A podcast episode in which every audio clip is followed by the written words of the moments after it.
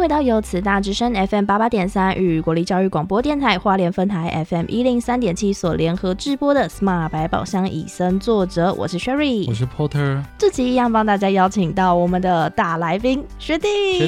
弟 大家好，我是学弟，哦，刚放枪耶，哎，太久没上麦了，对不有对？点生疏，对不对？ 没有，现在是状态已经会有点小放空，没关系，你又慢慢 没关被系拉，回我们来录到下半集呢，我们就是要跟大家继续分享说，上半集跟大家分享的就是 Porter 自己的家。嗯，平常的水果很多 啊，然后 Sherry 就是菜市场买的很贵啊。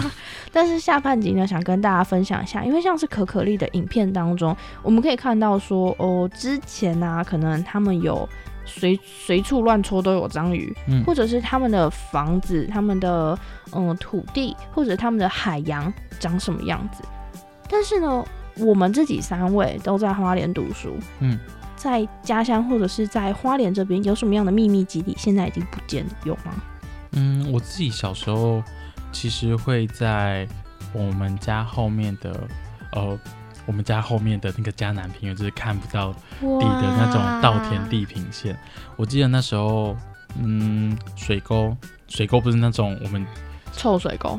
那个水沟不是那种小水沟，是你整个人可以横着躺进去，刚好躺满的宽度的，可以跳进去。游泳的地方。哦，，对，可以跳进游泳的地方。然后我嗯小时候都不太敢过去，虽然马路很宽，我觉得我会掉下去。 嗯，没哦关系啊，你你掉下去也会卡住。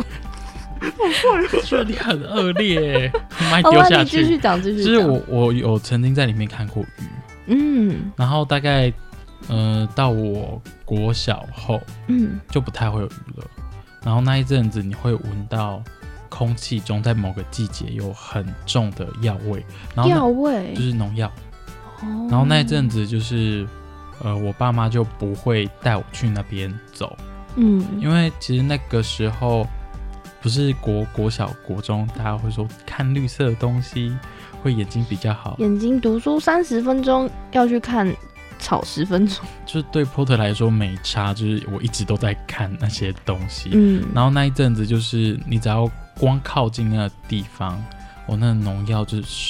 就是整都个在喷洒农喷药。洒农药。那学弟呢，自己有什么样的经验？你说秘密基地吗？嗯，在家里或者是附近有什么样的秘密基地？说我觉得秘密基地的话，比较像是我那种外公外婆家，他们会有一种农舍，我们会嗯，叫那个叫产泥。哦，然后它那个地方的话，通通常是就是会种一些我外公外婆会种一些蔬菜水果啦，或是一些嗯稻米等等之类。那通常呃，在我们那个农舍对面的话，都会有一个竹林，一片竹林。那我们都会去在那边竹林，就是小时候就可能会在那边捉迷藏啊，什么什么之类的，或是在一些河里去那个捕鱼什么什么的。哦就是会也有捞可一以捕些鱼的对，地那方边鱼那个水真的很清澈，嗯只是那个是类似那种小水沟那一嗯种，但是就是会有一些鱼在那边。那其实我觉得，自从那边好像为了要盖一个建案，然后把全部树林砍光之后，我就觉得那个就是像刚刚讲，就是消失之后就会觉得那个回忆，鱼都消失了。嗯，然后竹林也没，就是大家玩的地方都不见了。台北吗？还哎是在我们新哦北？哦，我先讲一下我的家是住在宜兰。嗯然后我奶外公外婆家，他是在东山比较有呃一片田的那种地方。哦，对，哦就是自从那边就是慢慢可能建商越来越多了之后，嗯，所以那边就越来越这种自然景观就看不到。随着交通越来越方便，好像也会发生这样的问题。没错。那其实像 Porter 刚刚提到说，在家里看到那个鱼以外，还有 Porter 之前如果在节目中大家都有听到那种萤火虫，原本我们家前面有一个类似一个 沼小沼泽，就是它是一个水库，可是它已经嗯很多植物在那边，然后竟然会出现萤火虫。我只是去丢个垃圾，然后就发现萤火等虫一。下，你垃圾丢哪？这很重要等垃圾车，哦。嗯然后丢个垃圾，然后去对面晃晃，然后就看到萤火虫。结果那那边现在变什么？几栋房子？哦，那真的对很可惜耶。那像 Sherry 有没有像我跟学弟这样的秘密基地？ Sherry 自己没有，因为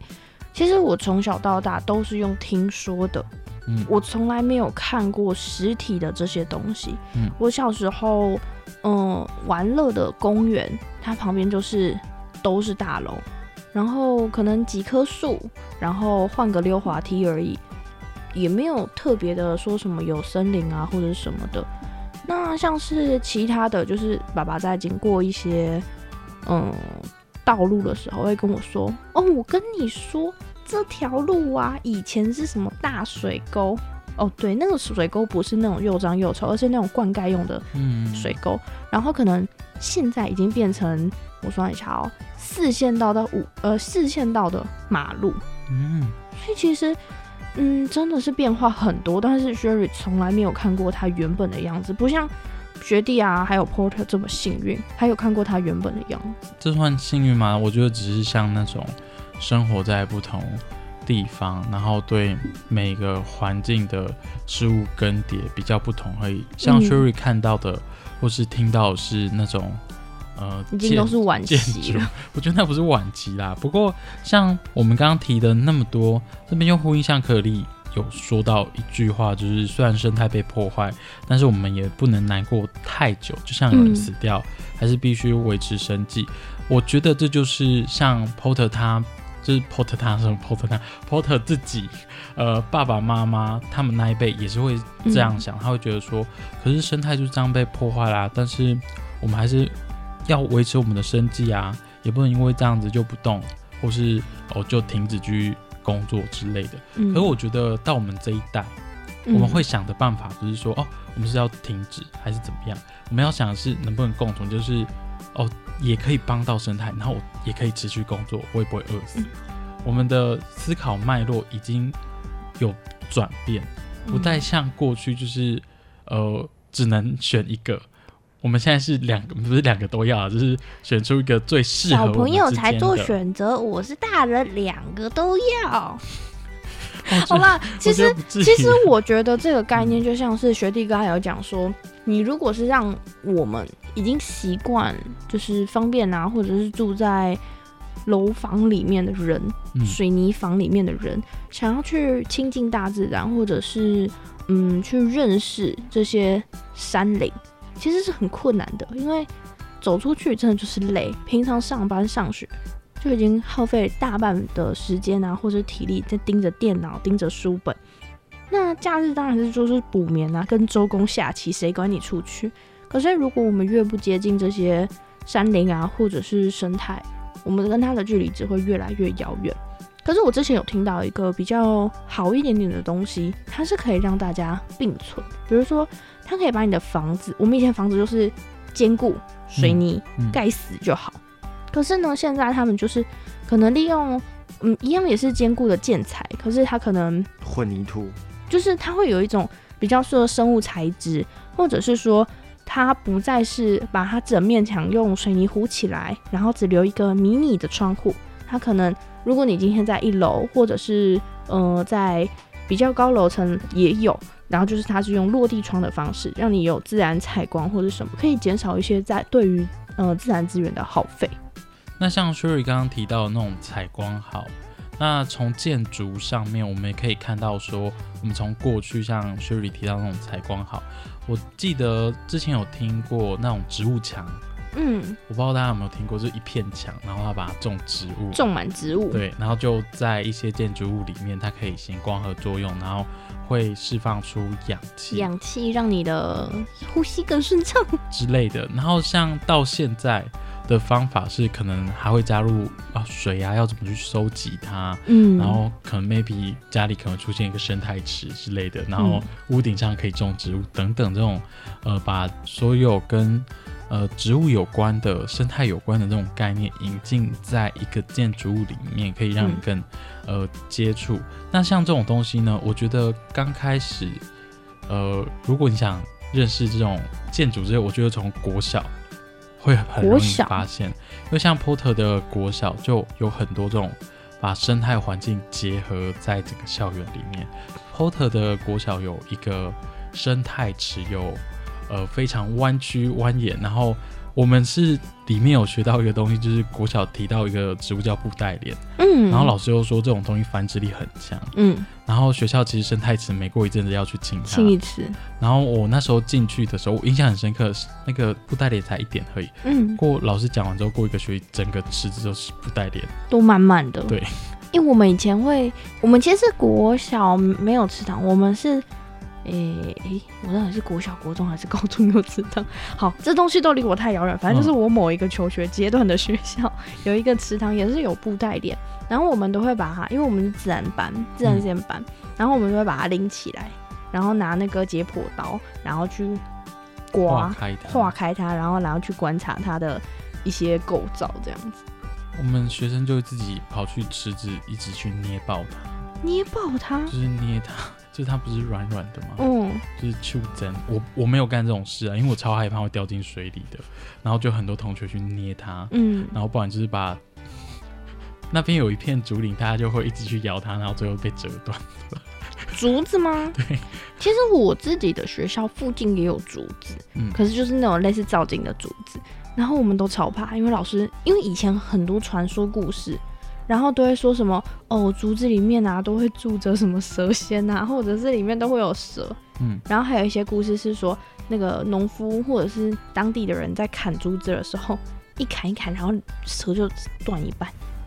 哦，我们都不敢靠近那个竹子。那乡下的小孩可能比较皮吧，我们会去摇那个，我们会一直用力的把呃竹子的顶端，然后也把它压到水里面，然后又把它弹起来。哦，我有去压过，结果大家压没事，我压就被祭奠了，超难过的。因为它断掉了，我它没有断掉，我只是把它拿去泡水而已，然后我就被纠察队追杀，然后我就被祭奠了。哎、可是其实这些都是我们要在生生态丰富的地方才有办法像这样做。像是现在真的就是要看到一片树林，可能都要去一些保护区啊，或是什么的。 嗯，所以像薛瑞刚刚提到，就是要接触环境嗯这，种，嗯，我觉得可能要现在要更用力一点，才能去接触到它。即便家里旁边可能有很多那种什么小公园啊、小森林，但是那些都人为造景啊。嗯，那个美术的部分 真的是可以稍微再考虑一下，尤其像是 Sherry 家旁边的那一个，真的太像蒙阿婆了。我真的觉得它真的只差一个墓碑。可是呢，如果我真的是，即便你是跟 Sherry 一样住在台北，或者是嗯，你是住在花莲，当然是更好。嗯就是旁边都会有一些些公园啊，或者什么，可以赶快去，趁假日的时间去走走逛逛，不用太久的时间。你早上早一点出门，中午再回来睡个大头觉，其实都是可以让自己放松的一个好方法。那 Porter 这边还要分享一个，就是关于植物的树根。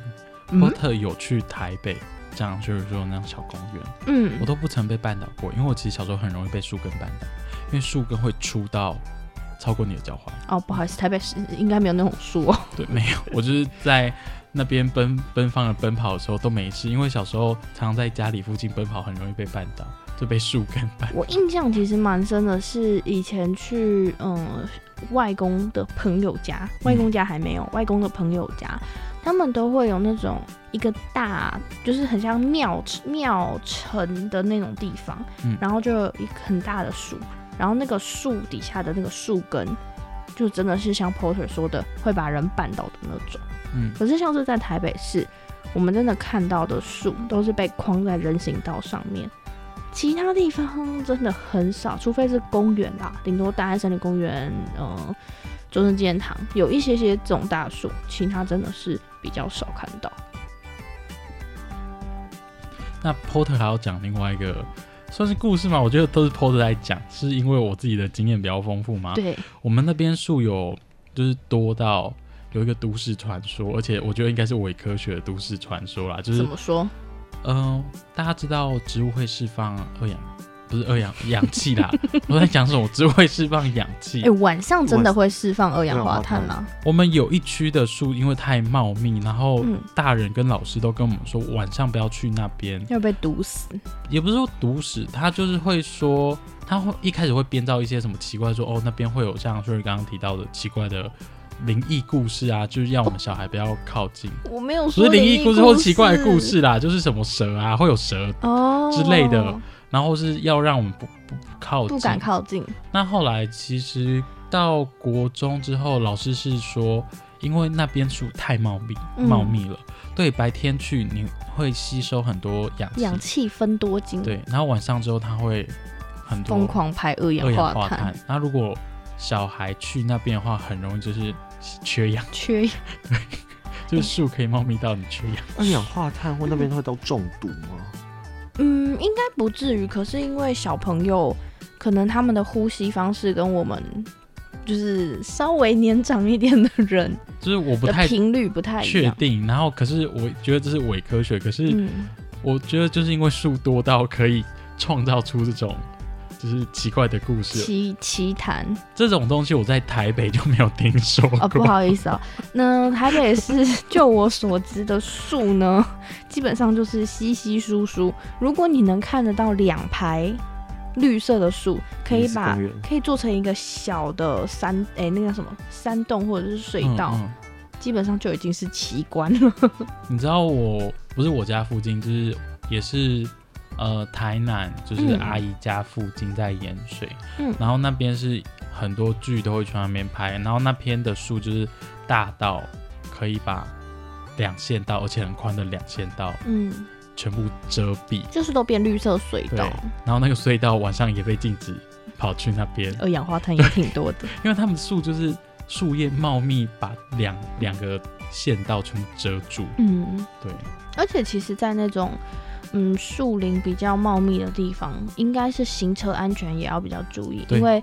嗯路灯照了也没什么用。而且他们那一条路后来决定不放路灯，大家会觉得很好奇为什么，对不为对？什因为么？他们觉得植物它其实有一个是光光的光条周件，期对，如果你放太多路灯的话，它们会长不好。哦，然后那边的树就是他们就觉得说，如果只是为了这件事把那边全部点满的话，嗯那对植物来说也不太好，所以他们大概还是会设，但是它的距离没有像我们在一般道路间距这么这近么，近，对。其实我觉得如果在树。比较茂密的地方，其实它连带的不只是树本身，它还会有很多，比如说像鸟类啊，或者是一些昆虫都会在那边生长。嗯那如果真的是光周期打乱了他们自己的就是生活作息，不像人哦，没关系，你就熬夜到三四点，你明天多睡一点就好了。但是其实像动物的话，其实是也是会影响到它们的繁殖啊，或者是其他的生活，嗯，对它们其实是不好的。所以真的就是不要走那段的原因，应该还有一个叫做太黑了。对，那一段也很黑，而且基本上都是汽车在开，而且那条路大到很顺，所以 嗯，晚上在那边走路也很危险哦。其实讲回到影片啊，就是这部《可可丽》的话，我们可能刚才讲的都比较偏重说我们自己的生活经验，嗯或者是可能是一些大家会听了之后就觉得说，哎呀，这个就只是一个自己的生活经验而已，为什么要这样分享？可是其实跟可可丽的这一部影片相同，我们要讲的就是，其实我们在生活中，我们即便没有办法体验到像可可丽这样子，就是自给自足啊，或者是嗯，要为了自己的生活，为了自己房子，要自己去盖，自己嗯去抓或自己去采。可是我们其实生活中也有很多跟大自然息息相关的东西。我觉得如果在城市，如果没办法去接触，嗯我觉得可可以从一件事情，你可以去接触到说，哦，其实跟生态有一点关系，就是去做菜。因为你做去菜，你去买菜的同时，你就知道说，哦，原来原来过去是长这样，现在长这样，你懂我意思吗？哦，嗯你就可以意识到菜价在台风前跟台风后差多少，因为嗯你去买都不会感受到，你就会觉得说，哦，这间便当店又涨价了。但其实你不知道说它后面涨价是因为高丽菜从两块变成七十块，哎、其实我觉得就是便当店，你去一般的小吃店真的还没有什么差别哦。嗯， 就是嗯，如果你去一般小吃店，可能一盘烫青菜三四十块，就是三四十块，老板涨价你只会就是心痛一下，两周之后你还是会继续买嘛。可是像便当店的话，就是比如说你用自助餐自己加自己加自己加，你通常就是加一加加一加就发现，嗯，七十块，嗯，嗯六十块，我明明加一样，为什么今天一百三十块？学弟有这样的经验吗？很长哎、 就是我们高中对面的话，通常我们会在放学的时候，我们都会固定吃几家的自助餐。嗯那其实我会觉得说，因为我真的不知道他们是在跟我虎啸还是什么，就是他们的那些钱，就是有时候我明明夹相同的东西，就可能三样菜加配一样肉，然后加上一碗、嗯半碗饭等等之类，但有时候可能就是像刚刚讲的，就是可能有时候七十块，那可能过可能。没一段时几间一段时间对，那时候就可能会到一百多块。我说，嗯，就是你知道我的零用钱已经很少了，然后你要那个钱就会不稳，你知道吗？所以我就觉得、嗯你懂没有那个，其实我其大概实这个理解就那个跟那个，其实这个可能跟台风没什么差关系啦。那可能是阿姨今天觉得你比较可爱，明天觉 得嗯这个弟弟今天今看起来天不不可行，可就爱头发翘翘的， 嗯，没有没有梳好，嗯，多加二十块，好惨哦。